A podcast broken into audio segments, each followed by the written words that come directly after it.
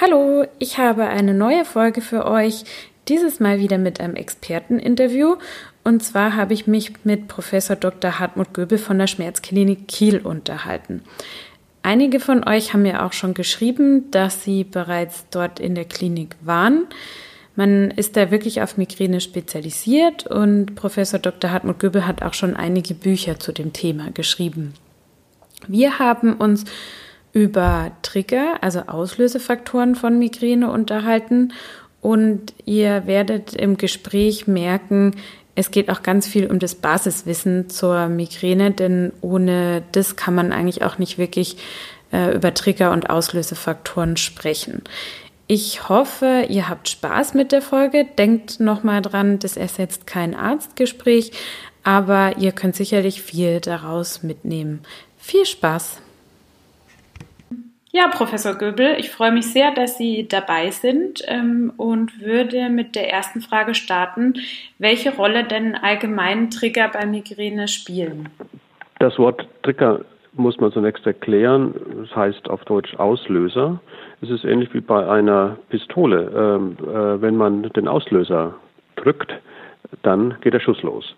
Und der Schuss ist zwar da äh, in der Pistole und da liegt er auch, aber er tut nichts. Nur wenn dann dieser kleine eben Auslöser kommt, Finger bewegt sich, kann das Ganze also nach vorne explodieren und die Kugel wird aus der Pistole geschleudert. So ähnlich ist die Idee bei dem Wort Trigger. Das Wort kommt aus der früheren Vorstellung, dass irgendetwas kausal ursächlich die Migräne auslöst. Und hier muss man jetzt schon aufpassen. Ursächlich ist ein Trigger nicht, sondern es ist, wie der Name ja in Deutschen viel schöner sagt, ein Auslöser. Es ist etwas, was in Bewegung gesetzt wird. Es ist ein Mechanismus da, der, wenn er aktiviert wird, äh, wie so eine Art Zündschnur, das Ganze dann zum Explodieren bringt. Und jetzt muss man, bevor man über Trigger spricht, natürlich erstmal über den Mechanismus sprechen, der besteht, damit ein Trigger überhaupt wirken kann. Weil Trigger, und das ist jetzt auch wichtig, die wirken zu manchen Zeiten und zu manchen Zeiten eben nicht. Ich kann heute Stress haben, nächste Woche auch Stress haben, aber nur übernächste Woche löst Stress eine Migräneattacke aus. Das heißt, auf den Trigger kommt es eigentlich gar nicht an, sondern es kommt auf meine Bereitschaft an und meine Konstitution, meine Situation, dass ein Trigger überhaupt wirkt. Und damit relativiert sich dieser ganze Stress, muss man sagen, um die Trigger schon. Und viele Patienten haben Panik vor solchen Auslösern, die sie angeblich identifiziert haben. Ich habe Patienten, die können gar nicht mehr in ein Restaurant gehen, weil sie Angst haben vor irgendwelchen Nahrungsbestandteilen, die Migräneattacken auslösen. Dabei ist das gar nicht so. Über Jahrzehnte hat man gedacht, Käse, Rotwein, Schokolade löst Migräneattacken aus. Dabei ist es gar nicht so. Im Gegenteil, der Heißhunger jetzt an diesem Beispiel nach bestimmten Speisen, nach hochkalorischen, ist schon ein Symptom der Migräne. Ich habe praktisch diesen mhm. Hunger nach hochkalorischen, nach süßem und das löst nicht die Migräne aus, sondern es ist ein Symptom. Also genauso wenig wie äh, Hunger nach Rollmops und Himbeereis die Ursache der Schwangerschaft ist, sondern eben ein Symptom dieser besonderen Situation. Genauso wenig ist der Hunger nach Käse oder nach Schokolade oder nach hochkalorischen die Ursache der Migräne, sondern bereits ein Symptom.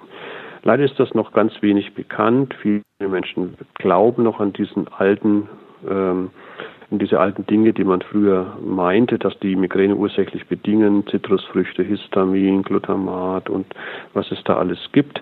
Das wird auch in der Therapie oft noch umgesetzt. Viele auch alternativmedizinisch ähm, behandelnde ähm, Therapeuten setzen auf solche Ideen. Selbst es gibt Apps, die versuchen, solche Trigger zu identifizieren, äh, um dann Migräneattacken vorherzusagen, wenn ein bestimmtes Muster zustande kommt. Das alles ist äh, von der Sache her überholt und äh, kann die Migräne als solche nicht in der seiner Gesamtheit erfassen. Äh, wenn, wenn wir das jetzt so besprechen, müssen wir erst einmal, aber jetzt einmal die Abläufe während einer Migränetage näher analysieren. Die Frage ist ja zunächst, warum bekommt einer Migräne und der andere nicht? Mhm. Und das hängt damit zusammen, dass in unserem Bauplan, also in unseren Erbanlagen, bestimmte Risikogene verantwortlich sind, eine Migräneattacke schnell zu bekommen, früher zu bekommen, also eine hohe Migränebereitschaft besteht. Und bei anderen Menschen, die diese Risikogene eben nicht haben, äh, bei denen besteht diese hohe Risikobereitschaft nicht. Sind ähm, in einer ganz großen Studie, der größte Migränestudie überhaupt, mit über 375.000 Probanden, die weltweit an den führenden Migränezentren durchgeführt worden ist, sind diese Gene entdeckt worden. 38 Risikogene, die verantwortlich sind. Ähm, und die sind für zwei wesentliche äh, Steuerungsmechanismen verantwortlich in unserem Körper. Erstens im Bereich unserer Blutzirkulation, also in den Gefäßsystem, da den Adern, in denen das Blut fließt, Herz-Kreislauf-System, eine besondere Bereitschaft, äh, zum Beispiel mit Entzündungen zu reagieren, dass die Gefäßreagibilität äh, äh, verändert ist im Vergleich zu Nicht-Betroffenen. Das hat Nachteile, weil das Risiko an Bluthochdruck, an Herzinfarkt und Schlaganfall zu leiden bei Migränepatienten doppelt so hoch ist wie bei Nicht-Betroffenen. Mhm. Das zweite große Thema sind aber psychische und sensorische Mechanismen, für das unser Nervensystem ja auch verantwortlich ist. Wahrnehmung, äh, Denken, Kognition, Gefühle. Migränepatienten nehmen flinker wahr, schneller wahr, sie reagieren schneller auf Reize, sie adaptieren weniger auf wiederkehrende Reize. Um es kurz auszudrücken, alles, was zu schnell kommt, alles, was zu plötzlich kommt, alles, was auf einmal kommt, alles, was dauernd zukommt, das kann Migräneattacken auslösen. Das mhm. ist eigentlich das Gemeinsame an allen Triggern. Äh, das Nervensystem, das eh schon sehr schnell arbeitet aufgrund dieser besonderen Gene, kommt an seine Obergrenze. Es kommt zum ein Energiedefizit in den Nervenzellen und jetzt versucht das Gehirn noch über einen Schutzmechanismus, nämlich zum Beispiel Heißhunger nach Kohlenhydraten, nach hochkalorischen, das Energiedefizit auf, auszumerzen, mhm. zu, zu stabilisieren. Und deswegen wissen das auch viele Patienten im Vor fällt in den Vortagen der Migränepatienten, haben sie einen wilden Heißhunger nach irgendwelchen Sachen. Sie können essen alles durcheinander und äh, gehen in die Speisekammer und holen abends sich noch was. Und da liegt halt die Schokolade und das Käsebrot und jetzt hat man am nächsten Tag Migräne und dann glaubt man, aha, ich habe wieder das gegessen, daher kommt das Ganze. Mhm. Dabei hat, wie gesagt, die Zündschnur schon längst geklemmt und das Ganze ist sogar noch ein Schutzmechanismus. Mhm. Also ist genau umgekehrt. Man soll, wenn man diesen Heißhunger nach Hochkalorischen hat, sogar dem nachgeben und soll im Nervensystem die Energie vers versuchen wieder aufzutanken. Gehirn braucht im Wesentlichen drei Dinge. Das sind eben Kohlenhydrate, äh, das, sind, das ist Wasser, Flüssigkeit und das ist Sauerstoff. Und wenn eines dieser drei äh, Dinge nicht genügend vorhanden sind oder zu stark verbraucht wird, Dazu gehört zum Beispiel auch Diäten oder Essen auslassen, abnehmen und so weiter. Kommt es zum Energiedefizit mit der Folge, dass Migräneattacken ausgelöst werden. Das ist sehr spannend, dass Sie das nochmal so ausführlich erklärt haben, eben weil mir das auch immer wieder begegnet, dass viele ähm, da gar nicht Bescheid wissen, dass sowas wie Käse oder Rotwein nicht unbedingt ein Trigger ist, sondern eher, wie Sie sagen, ein Symptom. Mhm. Eine Sache fand ich da jetzt auch ganz spannend, was vielleicht auch viele verwirrt. Wie ist es zu erklären, dass mich manchmal ähm, etwas dann aus der Bahn wirft und Migräne auslöst und in der nächsten Woche wieder nicht? Ich ja. gehe davon aus, das hat was damit zu tun, wie viel sich bisher schon angesammelt hat an ja an Faktoren im Gehirn oder ja, wie kann man das erklären? Es ist eben nicht der einzelne Faktor, sondern es ist die Summe der Lebenssituation in den letzten Tagen. Und es kommt also nicht darauf an, was ist jetzt passiert, sondern wie, in welchen Verfassung ist mein Körper, in welchem Zustand ist mein Körper. Wenn ich jetzt fünf Tage lang Stress gehabt habe, äh, dann ist eben der fünfte Tag mit Stress, wenn ich dann erschöpft bin, äh, das Hauptproblem und nicht der erste Tag, wo der Stress vielleicht viel schlimmer gewesen ist, sondern die Situation in der Folge. Und also die Summe der Einflüsse kann es dann mhm. sein. Und deswegen ist es auch manchmal konstanter, man lebt so äh, permanent in einer bestimmten Anspannungssituation, als mal viel und mal wenig zu machen. Tatsächlich ist der häufigste Migränetag der Samstag, gefolgt vom Sonntag, äh, weil dann eben gerade viele aus dem Gleichtag von Montag bis Freitag herauskommen und dann in den äh, Samstag äh, gehen, später ins Bett gehen, äh, ja, am, am, Freitag und am Montag, am Samstag später frühstücken und schon kommt es zum Energiedefizit in Nervenzellen mit der Folge, dass dann eine Migräneattacke ausgelöst wird und dann eben am Wochenende Migräne besteht. Mhm. Ähm, Sie haben jetzt in der Klinik sehr viel Erfahrung mit dem ganzen Thema. Von welchen Triggern berichten oder Auslösern berichten denn bei Ihnen Patienten am meisten? Weil klar, wenn sie sich summieren, ist ja auch nicht gut. Also man sollte mhm. wahrscheinlich sie nicht überbewerten, denke ich, aber schon ein bisschen drauf achten. Ja. Der gemeinsame Nenner aller dieser Faktoren ist die Änderung. Umge was sich schnell ändert, was sich zu impulsiv ändert, was sich plötzlich und abrupt ändert, beansprucht das Nervensystem. Das Nervensystem muss ja Reize wahrnehmen, das hängt mit den Genen zusammen, das macht es sehr schnell und sehr flink, deswegen sind Migränepatienten ja auch sehr aufmerksam, sehr konzentriert, sehen Probleme, lösen Probleme sind sehr aktiv in ihrem Nervensystem. Und wenn jetzt Dinge ganz schnell sich ändern, dann nehmen sie es ja auch schnell wahr und es verbraucht eine Menge Energie in den Nervenzellen und das kann dann die Attacken eben entsprechend in, Bewegung setzen. Also nicht der Trigger, sondern es ist diese ständige Aktivierung von Energie in den Nervenzellen, übermäßiger Verbrauch, Umsetzung von Energie und dann Energiedefizit. Und was braucht natürlich am meisten Energie? Das ist Stress, Überaktivierung. Stress ist ganz oben. Äh, wir haben eine sogenannte Checkliste für äh, Auslösefaktoren für Migräne entwickelt. Welche sind am potentesten und welche sind am wenigsten stark? Und da steht ganz oben Stress. Ähm, Stress in seinen vielfältigsten Varianten. Stress kann ja auch ganz vieles beinhalten und äh, was für den einen Stress ist, ist für den anderen wieder kein Stress.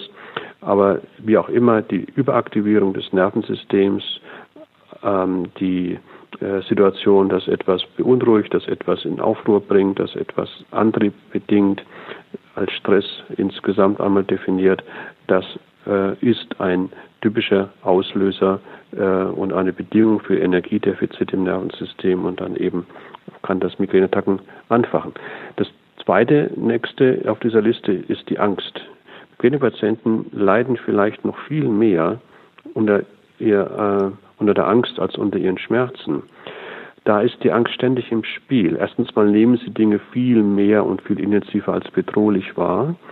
Zum Beispiel die nächste Migräneattacke macht schon wieder Angst, Schmerzen zu haben, auszufallen, nicht zur Arbeit gehen zu können, äh, die Kinder nicht erziehen zu können, für den Partner nicht da sein zu können, dann wieder irgendwelche schlimmen Medikamente einnehmen zu müssen, sich krank melden zu müssen, beim Chef anrufen zu müssen.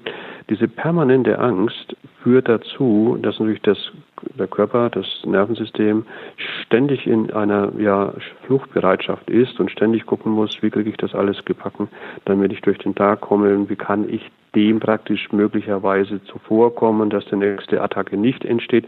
Und das macht schon wieder eben Stress und Angst und das bedingt schon wieder den nächsten Anfall. Und da ist ja auch eine Chance drin, denn ich kann ja durch bestimmte psychologische, verhaltensmedizinische Techniken diese Dinge verändern. Beispiel, ich kann mich ja über alles ärgern, aber ich bin definitiv nicht dazu verpflichtet. Da gibt es ja kein Gesetz. diese, diese, Gesetze machen sich Migräne-Patienten oft selber. Sie sind in, in immanent, weil sie sich Sorgen machen, weil sie ja auch alles durchschauen, alles durchblicken und überall ja auch sehen, wo Probleme stehen. Andere, sogenannte Turnbeutelvergesser, denen ist ja alles egal. Den macht der, den, ja. den riecht ja gar nicht, die riecht ja gar nichts auf, die haben überhaupt keine Probleme. Die laufen äh, auf dieser Welt herum und das juckt sie alles gar nicht. Patienten dagegen sind hier wesentlich aktiver und machen sich Gedanken um alles, sind deswegen auch ja sehr leistungsfähige Menschen. Hm. Deswegen bezeichne ich sie ja gerne, wie jetzt auch in meinem Podcast, als äh, Menschen mit Superkräften, ja. wenn man es positiv sieht. Ja, ist so. Ja. Ja. ja. Und dann kommen natürlich weitere, und da sieht man schon, es handelt sich um sensorische, um gefühlsmäßige Faktoren.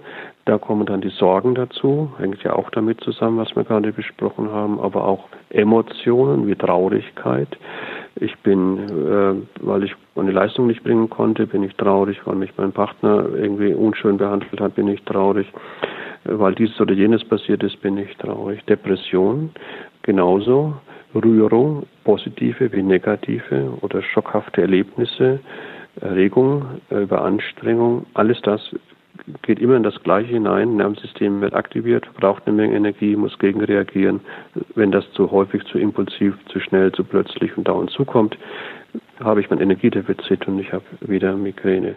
Diese Risikogene, von denen ich vorhin gesprochen habe, bedingen auch, äh, dass äh, psychische Erkrankungen wie Angst, Depression, Persönlichkeitsveränderung, Medikamentenübergebrauch, bis zu achtmal häufiger bei Migränepatienten auftreten als bei Nicht-Betroffenen. Auch leider ist die Suizidrate höher bei Migränepatienten. Man sieht also, wie nahe diese Dinge doch in den Körper hineinwirken und auch in unser Verhalten hineinwirken. Mhm. Mich würde interessieren, weil Sie das gerade so ausgeführt haben, kann man denn auch dem dann was entgegensetzen? Ja. Also ich ja. hatte gelesen, schon so was Einfaches wie sich mal einen Blumenstrauß zu gönnen ja. ähm, und natürlich Entspannung kann eigentlich so ein bisschen dieses Aufsammeln von Auslösern oder dieses zu viel fürs Gehirn reduzieren. Ja. Ist das so? Naja, der Punkt ist, Umgekehrt, wenn ich zu viel Energie verbrauche, dann muss ich natürlich Energie sparen. Und jetzt ist die mhm. Frage, wie kann ich denn das? Das ist wie bei einem Bankkonto. Sie dürfen nicht mehr abheben, als Sie einzahlen.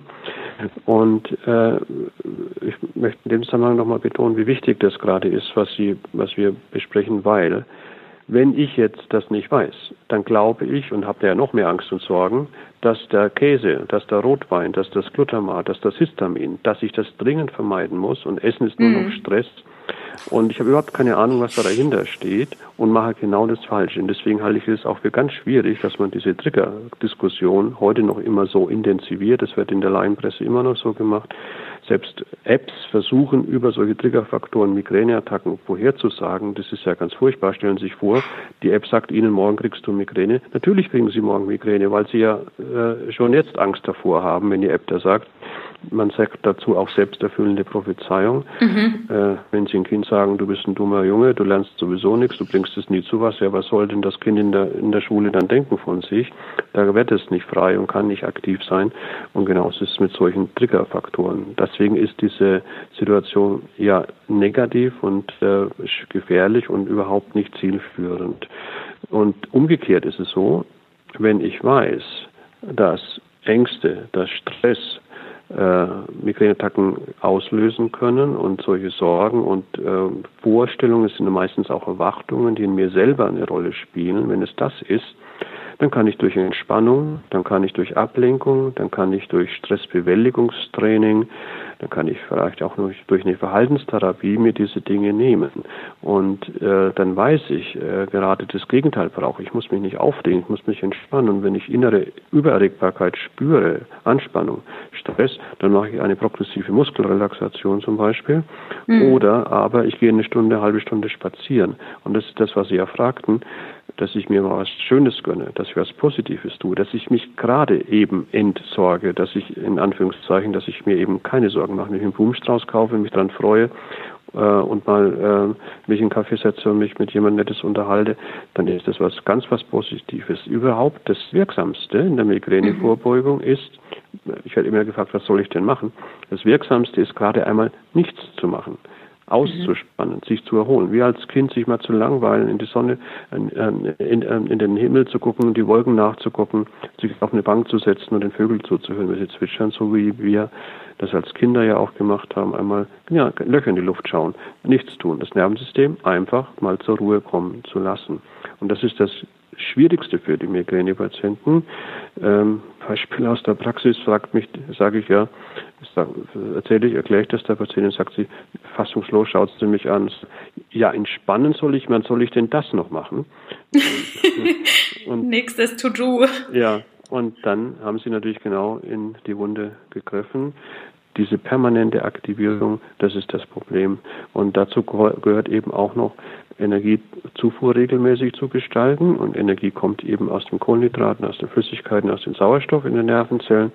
Und das ist ganz wichtig, äh, dass man gleichmäßig isst. Wenn man Migräneattacken haben will, kommt es nicht darauf an, was man so zum Frühstück isst, sondern überhaupt, dass man ein Frühstück hat, möglichst gleich nach dem Aufstehen, damit die Nervenzellen nach der Nacht, wo man ja nichts gegessen und getrunken hat, schnell wieder Energie bekommen. Und deswegen ist gerade bei Jugendlichen, bei Kindern, die dann früh aus dem Haus müssen, aber auch bei Erwachsenen selbstverständlich das Frühstück ein ganz bestimmter Punkt, um gegen diese Migränebereitschaft anzugehen. Mhm. Sie Entschuldigung, jetzt habe ich Sie unterbrochen. Ja, wir haben ja noch eine Reihe von Trigger, äh, äh, die wir vielleicht noch einmal adressieren sollten, damit man auch das versteht. Es gibt natürlich auch körperliche Trigger, das heißt Überanstrengung, körperliche Erschöpfung, dann verbraucht eben der Körper die Kohlenhydrate, die Energie und man hat das nicht mehr für das Nervensystem. Das passiert gerade bei Kindern in der Schule, wenn die Turnunterricht haben oder Training haben oder viel Sport machen, dass die dann am nächsten Tag dann Migräneattacken kriegen, weil sie eben alle Energieträger verbraucht haben. Ähm, alles Unregelmäßige löst natürlich auch solche Attacken aus. Zu spät ins Bett gehen, Wochenende, in Urlaub hetzen, lange schlafen, reisen, Auslassen von Mahlzeiten, ganz wichtiger Punkt. Äh, und dann gibt es auch die Veränderung. Jetzt schlägt fünfmal im Moment. Kein Problem. Ja.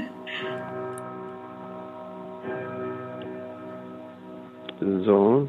Ja. Gleichtakt, ne? Da haben wir es die Uhr. Ähm, ja. Ja. Ähm, ja, das Unregelmäßige. Dann aber auch physikalische Faktoren wie der berühmte Wetterumschwung, die ist nichts anderes, als dass der Körper sich auf eine neue Wettersituation einstellen muss und dann natürlich auch Energie verbraucht. Das ist nicht das Wetter an sich, sondern das ist einfach die Umstellung. Und wenn alle anderen Faktoren stabil sind, man gut gegessen hat, dann macht einem das Wetter auch nichts. Ich kann das Wetter nicht ändern, aber ich kann mich ändern, indem ich eben die anderen Faktoren stabilisiere.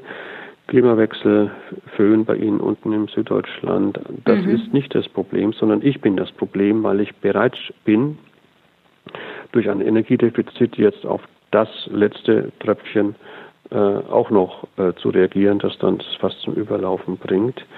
Und äh, das sind so die wesentlichen Auslösefaktoren äh, für Migräne, die aber immer nur dann wirken, wenn ich in einer körperlichen, sensorischen, psychischen Situation bin, dass ich sowieso an der Obergrenze bin und das Ganze dann eben äh, in ein Energiedefizit gerät. Wenn ich das dann richtig zusammenfasse, ähm, ist es ja schon so, dass man dann schon dazu neigt, das Wetter oder bestimmte Nahrungsmittel wirklich überzubewerten und ja. dann in so eine gewisse Erwartungshaltung reinkommt ja. und äh, Migräne bekommt und dann sagt, ha, ich habe es doch, ich habe es doch gewusst, dass das ja. jetzt das Problem ist. Das heißt, ähm, Grundsätzlich liegt der Schlüssel, wie Sie ja schon sagten, eher in der Regelmäßigkeit und in den Dingen, die Sie jetzt gerade erwähnten, die man beachten soll und weniger in, ich muss jetzt genau rausfinden, ja. ob es jetzt dies oder jenes ist. Genau so ist das, ja. Mhm. Mhm. Ja, ich glaube, da, das ist äh, tatsächlich noch nicht so weit verbreitet. Ähm, ja. Diese, diese Auffassung. Ja, das wird noch 30 Jahre dauern, schätze ich, nach meiner bisherigen Erfahrung, ja. Okay, das heißt, dass Trigger tatsächlich manchmal überbewertet werden. Nicht manchmal, definitiv. Und gerade in der Öffentlichkeit. Aber woher sonst die Leute wissen, wenn die hm. äh, Heilpraktiker in der Yellow Press das immer so erzählen, äh, das wird halt gelesen von den Leuten. Die lesen mhm. ja nicht ein Lehrbuch von, äh, äh, von Wissenschaftlern, sondern die lesen halt das. Und deswegen ist das sehr löblich, dass sie da mal äh, Fakten bringen. Hm. Mhm. Okay. Wie ist denn das trotzdem? Ähm, ich sehe das, also ich habe ja selber Migräne, ähm, ich weiß, dass viele dann auch zu mir sagen, wow, ähm, du gehst immer zur gleichen Uhrzeit ins Bett, du stehst immer zur gleichen Uhrzeit auf. Mhm. Ähm, ich bin jetzt Freiberuflerin, ich kann das auch gut machen. Andere sagen aber, Mensch, da habe ich ja überhaupt keinen Spaß mehr am Leben, wenn mhm. ich nicht mehr auf eine Party gehen kann und außerdem mhm. äh, dann irgendwie dreimal die Woche zum Sport und es wird mir alles zu viel. Mhm. Das finde ich eine sehr interessante Frage, wie man da für mhm. sich die richtige Balance Balance aus Spaß und äh, ja. doch aus dieser Regelmäßigkeit äh, hm. finden kann. Haben das, Sie da eine Idee? Ja, Migräne-Patienten, also einige, nicht, nicht alle, aber äh, wollen eigentlich folgende Lösung. Sie möchten so leben, wie sie wollen. Sie wollen irgendein Zaubermittel, Wundermittel. Und wenn Sie das haben, dann möchten Sie endlich mal diese Schnelle, diese Bereitschaft, diese sensorische Überaktivität richtig voll auslösen und über die Grenzen gehen. Das ist der Wunsch äh, und das ist das Ziel. Und jede neue Therapie soll möglichst diesen Wunsch befriedigen. Das wird nie funktionieren. Äh, das geht einfach nicht. Ich habe auch keinen Spaß, meine Zähne jeden Tag zu putzen, aber ich muss das tun, sonst gehen sie halt kaputt. Ähm, mhm. Der Bluthochdruck hat, der hat auch keinen Spaß, salzarm sich zu ernähren und sein Blutdruckmedikament zu nehmen und Entspannung zu machen und sich nicht aufzuregen. Aber er muss es tun. Wer Diabetes hat, der muss sich ganz strikt ernähren, muss Blutzucker messen, der muss sein Insulin nehmen, muss sein Leben ändern und anpassen, ganz gravierend. Ja, das macht ihnen auch keinen Spaß. Wenn jetzt ein Migränepatient sagt, ich habe da keinen Bock drauf, ich möchte irgendein Zaubermittel und, ähm, äh, und dann kann ich leben, wie ich will, dann muss ich Ihnen leider sagen, Sie haben das überhaupt nicht verstanden, was Sie haben. Sie haben eine sehr ernste Erkrankung. Schlaganfallrisiko ist erhöht, äh, Bluthochdruckrisiko ist erhöht, Herzinfarktrisiko ist erhöht, Risiko für Angst, Depression, Persönlichkeitsveränderung ist erhöht. Da kann man nicht einfach sagen, ich habe keinen Bock drauf, was für mich zu tun. Und noch, man möchte noch erwarten, dass sich dann alles von alleine ändert oder durch irgendeine Pille irgendwie sich das Ganze fügt. Auch das glauben ja viele. Das funktioniert nicht. Mhm. mhm. Da ist vielleicht, wobei, da sollten wir vielleicht auch wieder aufpassen, dass sich die Leute dann nicht wieder zu große Sorgen machen, ähm, ja, wenn diese Risikogeschichten erhöht sind. Ähm, aber wieso? ja. Man, das ist so. Man, das ist okay. doch keine, keine Sache, wenn ich das nicht sage. Das ist mhm. einfach so. Mhm. Und dann werden sie 50, 55 und dann kriegen sie eben äh, solche Probleme, vor allem psychische Probleme, ein riesiges Thema bei Migräne. Äh, mhm. und da muss ich, da muss ich das wissen. Und auch mhm. der Partner muss das wissen, dass man anders reagiert, wenn man Migräne hat. Das ist ja genau das Problem. Man denkt, Migräne, das ist etwas für einen Heilpraktiker und dann esse ich keinen Käse und dann ist alles gut. Und ich lasse mich ganzheitlich behandeln. Das heißt, was mache ich denn da? Äh, ich mache irgendwie, nehme ein paar Globuli und mache Akupunktur. Das ist unmöglich.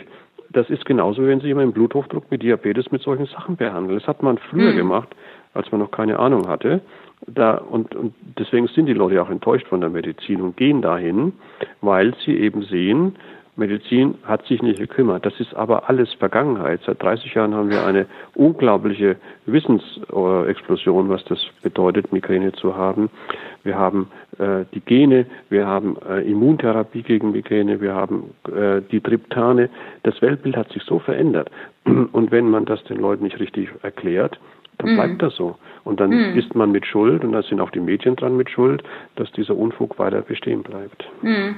Ja, da stimme ich zu. Ich dachte jetzt nur, dass man es vielleicht nicht äh, gleich mit sich rumschleppt und denkt, man bekommt jetzt morgen einen Herzinfarkt. Also das, äh, klar, man sollte es ernst nehmen. Da, da ja. gebe ich Ihnen recht. Und wo ich den Faktor auch noch sehe, ähm, einfach an dem Punkt, dass es halt ähm, eine unsichtbare Krankheit ist. Ja. Dass das wahnsinnig wenig ähm, in der Öffentlichkeit akzeptiert ist und mhm. dass vielleicht auch deshalb viele Leute es dann auch nicht so richtig ernst nehmen und sagen, ich muss jetzt mein Leben umstellen, mhm. weil von anderen wird mir ja immer gesagt, ja Mensch, das ist doch nur Kopfschmerz. Also ähm, genau. da sehe ich noch einen Punkt. Das ist ein wichtiger Punkt, weil man denkt, jeder hat doch Kopfweh irgendwann mhm. und mehr oder weniger. Äh, und das ist es das. Aber das ist Migräne. Das ist eine komplexe neurologische Erkrankung. Die Migräne ist unter den 50-Jährigen die am schwersten behinderte Erkrankung der Menschen. Und ähm, das alles bedeutet Migräne. Das macht es ja auch so ungerecht, dass jeder denkt, er kennt sich mit Kopfweh aus, weil er mhm. hat es ja selber. Aber das ist der ganz normale Alltagskopfschmerz, der, den es häufig gibt. Aber wir reden ja hier von Migräne, eine komplexe neurologische Erkrankung. Ähm, und äh, auch das muss man den Leuten klar machen. Ähm, die Menschen sind schwerbehindert, darunter leiden sie ja auch so sehr, dass sie in einen Topf geworfen werden. Überhaupt werden die Kopfschmerzen in einen Topf geworfen. Es gibt 367 verschiedene Hauptformen, die ganz unterschiedlich behandelt werden. Und man denkt, das ist alles ein Thema. Das ist so ähnlich wie wenn Sie von Bauchweh reden äh, äh, alles ist gleich. Dabei haben die einen eine Magenschleimhautentzündung, die einen haben es an der Leber, die anderen haben Morbus Crohn, komplexe, schwere Erkrankungen. Und da muss man ja auch da mal die Sache richtig ähm, äh, benennen. Heute sind wir in 2019, wir sind nicht mehr 1950 oder so, wo man das einfach nicht verstand. Und da muss man tatsächlich das so erklären, wie es eben heute bekannt ist und wie man es heute weiß. Ähm, eine Frage habe ich noch, weil Sie vorhin sagten, eben viele hoffen auf so eine Pille einfach, ja. die, die das Problem löst. Ähm, ich bin der Meinung, es ist auch ein wichtiger Faktor, einfach zu akzeptieren, dass man Migräne hat. Also nicht zu verwechseln mit, ich habe jetzt schon wieder Angst und ich bekomme sicher nächste Woche die nächste Attacke, sondern mhm. so allgemein so ein Grundverständnis zu haben, ja, ich habe Migräne und offenbar gibt es zurzeit noch keine Möglichkeiten, das dauerhaft zu heilen. Ähm, wie sehen Sie das? Ist das auch ein wichtiger Punkt? Ja, ja, das ist auch so eine Sache, dass man eben denkt, das kann weggezaubert werden. Das kann nicht weggezaubert werden. Ich habe die Gene. Ich kann mhm. die nicht wegzaubern. Ich muss mich darauf einstellen. Allein das mal zu verstehen, ist schon ganz we wesentlich, weil die meisten Menschen denken ja, das muss doch eine Ursache haben im Kopf. Ich muss doch genau wie Ihre Frageliste da den Trigger finden und wenn ich den finde, dann ist er weg und dann kriege ich keine Migräne mehr. Mhm. Das ist völlig daneben, weil diese Bereitschaft bleibt immer kann sie nicht abschütteln. Sie wird erst weniger, wenn ich 70 werde, 75, mein Gehirn langsamer wird und eben alt wird und dann eben diese Bereitschaft sich nicht mehr auswirkt. Und äh, ich muss mein ganzes Leben mich damit äh, äh, ja irgendwie befassen und mein Leben eben dran anpassen. Und heilen, was ist das für ein Wort? Was meint man denn mit heilen? Heilen heißt doch genau, ich kann leben, wie ich will, ich kriege keine Attacke mehr. Mhm. Das ist ja völlig falsch in diesem Zusammenhang. Äh, ich muss, ich kann Migräne heute hervorragend behandeln. Ich muss mich ja anpassen, ich muss das Wissen haben, ich muss die Information haben, richtige Verhaltenstechniken kennen, auch Medikamente einsetzen. Dann kann ich die Migränebereitschaft, die ich nicht losbekomme, kontrollieren. Aber wenn ich heilen, man muss mal immer drüber sprechen, was meint man eigentlich mit heilen? Wie würden Sie heilen, mhm. heilen definieren, wenn ich Sie mal fragen darf? Für mich ähm, äh, steht es außer Frage. Also den, den Ansatz habe ich ähm, auch schon öfter so jetzt hier vertreten, dass ich sage, ähm, ich glaube nicht, dass es, wie gesagt, also heilen im Sinne von, ich habe das nie mehr und mhm. das ist jetzt für immer weg. Ja. Ich kann also das verstehe ich überhaupt nicht so, dass das funktionieren kann, sondern ich sage für mich, für mich ist es eine wahnsinnige Erleichterung, die Migräne so als Teil meines Lebens zu akzeptieren, mhm. weil wenn ich mich die ganze Zeit dagegen wehre, dann, dann, ja, dann reibe ich mich ja nur noch mehr auf. Mhm. Und ähm, wie Sie sagen, ich finde es ganz schön, man kann die Migränebereitschaft in gewisser Weise steuern. Und mhm. das äh, finde ich einen schönen Ansatz, der auch wenn es vielleicht eine Hürde ist für viele, erstmal an diesen Punkt zu kommen. Mhm. Aber danach, finde ich, ist es paradoxerweise äh, sehr erleichternd. Mhm, genau, genau so, genau das ist es. Weil ich ja. dann das verstanden habe, warum ich das habe und weil ich damit umgehen kann. So kann ich nicht damit umgehen. So werde ich immer vor dieser, vor diesem Dämon getrieben. Es funktioniert ja dann doch nicht, was ich mir vorgenommen habe. Und ich habe mhm. immer Angst und Panik vor der nächsten Attacke. Ja. Mhm. Okay. Ähm, Sie sagten auch gerade noch wegen den Risikogenen, das fand ich jetzt auch noch spannend. Ähm, man geht ja davon aus, dass Migräne ähm, vererbbar ist. Weiß man denn, ob es trotzdem, weil viele dann sagen, aber ich habe in meiner Familie niemanden, ähm, klar, manchmal wird es auch nicht erkannt, aber ist es immer zu 100 Prozent vererbbar? Da Nein. schwirren ja auch verschiedene Prozentzahlen umher. Nein, also es gibt Risikogene, Mhm. Und ob sich diese Gene auswirken, das hängt total von meinem Verhalten ab. Also, wenn ich diese Risikogene habe, aber ich habe ein ruhiges, konstantes Leben, ich reg mich nicht auf und ich muss, ich habe keine Erziehung in meiner Familie genossen, wo ich immer ganz schnell alles ganz sofort und alles ganz toll machen muss, sondern wo ich auch mal Zeit hatte und Ruhe hatte und Ausgleich hatte, dann habe ich die Risikogene und sie wirken sich eben nicht aus, mhm. weil dieser Komplex einfach nicht angestoßen wird. Wenn ich aber Risikogene habe und ich muss mich dauernd über alles aufregen, äh, ich habe äh, stressige Partnerschaft, mein Arbeitsplatz, das gefällt mir alles gar nicht äh, und äh, ich lebe an einer lauten Straße und kann nicht gut schlafen und so weiter, äh, dann wird das sich ganz schlimm auswirken. Und mhm. Äh, deswegen gibt es aus diesem Wissen ja auch ganz viel Potenzial, das zu ändern. Und äh, ich, also deswegen ist es auch so, dass diese Risikogene sind 38. Sie können sich vorstellen, wir haben 26 Buchstaben im Alphabet, was man damit alles machen kann. Und wenn ich, der Körper jetzt 38 Risikogene hat, die die Migräne-Risiken äh, kodieren, dann gibt es da ja ganz viele Varianten und veränderte Muster. Und beim einen wird es stärker sein, beim anderen wird es weniger sein. Und deswegen mhm. ist das kein, kein dominantes Gesetz, dass ich das immer haben muss, wenn ich diese Gene habe. Nur die Wahrscheinlichkeit wird erhöht.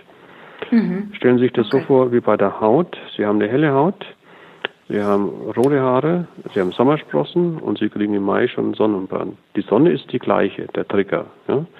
Und mhm. der andere hat eben eine dunkle Haut, hat schwarze Haare äh, er geht im Mai spazieren, äh, er kriegt keinen Sonnenbrand, weil er diesen Schutzfaktor eben in sich hat. Der Trigger ist wieder der gleiche. Es kommt nicht auf den Trigger an, die Sonne. Es mhm. kommt auf mich an, dass ich auf die Sonne reagiere. Und so ist es bei der Migräne auch. Und jetzt, mhm. wenn Sie denken, dass ein Sonnenbrand ein biologisches Problem alleine ist, dann liegen wir völlig falsch, weil es gibt ja kluge Leute, die setzen sich immer einen Hut auf oder die legen sich unter den Sonnenschirm oder cremen sich ein oder die sagen sich, ich bin doch nicht blöd, leg mich in die Sonne, lass mir die Haut verbrutzeln, nur damit ich äh, mehr Sexappeal habe sondern mhm. die sagen, ich bin auch so wertvoll und mein Partner liebt mich auch so, wenn ich äh, eine geschützte Haut habe und außerdem kriege ich mit 50 keine Runzeln dann sehen Sie, wie psychologische Faktoren in diesen biologischen Mechanismus ganz stark eingreifen. Mhm. Und das ist bei der Migräne genauso. Und das ist eben mhm. nicht ein Faktor, sondern es sind sehr viele komplexe Faktoren und die können Sie selber steuern und kontrollieren. Und wenn Sie es gut tun, dann werden diese biologischen Prozesse nicht aktiv. Wenn Sie es nicht können, falsch informiert sind, dann haben Sie ein hohes Risiko, dass sich mhm. das Ganze dann eben loslöst. Das finde ich ein, äh, sehr, äh, sehr, eine sehr spannende Zusammenfassung, weil ich daraus mitnehme, ich habe doch äh, selbst vielleicht mehr Möglichkeiten an der Hand, äh, ja. wie ich mir das manchmal vorstelle. Ja. Äh, ich bin nicht ausgeliefert, sondern ich kann definitiv was daran hm. ändern, wie es mir genau. geht. Die Leute haben eine Betriebsanleitung von 30 Seiten von ihrem Videoquarter oder von ihrer Stehanlage oder für ihrem Auto äh, für ihre Migräne wissen die meisten nichts, außer vielleicht einen kleinen Zeitungsartikel aus der Yellow Press. Und mhm. deswegen ist so eine Betriebsanleitung ganz, ganz wichtig. Vor allem muss die halt dann zeitgemäß sein. Mhm. Mhm. Gut, dann sage ich ganz herzlichen Dank für das Gespräch. Ja, gerne. Dann alles Gute und viel Erfolg. Ne? Ich hoffe, diese Folge hat euch gefallen. Folgt mir gerne auch bei Instagram unter Migräne mit AE-Superhelden oder abonniert den Podcast, so ähm, verpasst ihr keine einzige Folge mehr und er wird automatisch bei iTunes beispielsweise auch anderen Leuten empfohlen. Dankeschön und bis zum nächsten Mal.